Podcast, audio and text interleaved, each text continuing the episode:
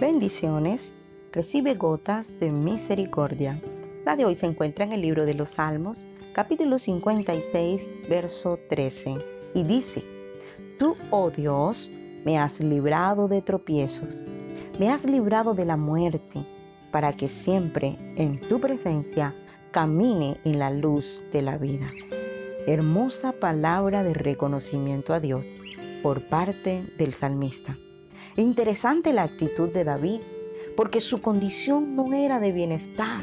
Justo ahí estaba encarcelado por los filisteos, atravesando un momento difícil, sin su familia, sometido a pan y agua, en manos de gente impía que quería vengarse de él, por lo que él representaba. Recuerde que él era un gran guerrero.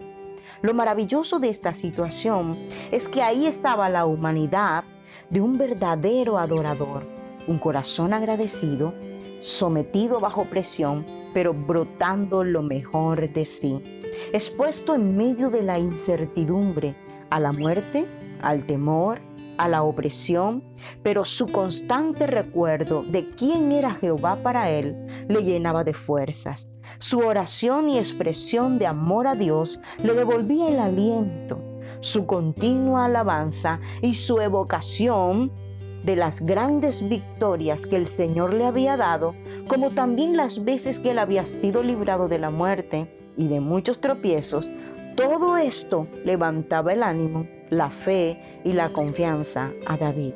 Hoy nosotros somos tentados a sentir temor, a pesar de que sabemos quién es Dios, como también hemos sentido que somos seducidos en nuestra carne para hacernos caer, generando alteración en nuestras emociones, haciéndonos sentir dudas, inseguridad y debilidad. Pero recordemos que el salmista fue librado y como él nosotros también, porque la intención de nuestro Padre Celestial es librarnos para que andemos siempre en su presencia. Si te sientes expuesto a tentación, peligro, cárcel espiritual o física, trae a tu memoria las grandes batallas que Dios ha librado a tu favor, porque si Dios lo hizo antes, ahora también lo hará. Porque su intención es fortalecerte para que vivas en su presencia siempre. Que Dios te bendiga siempre.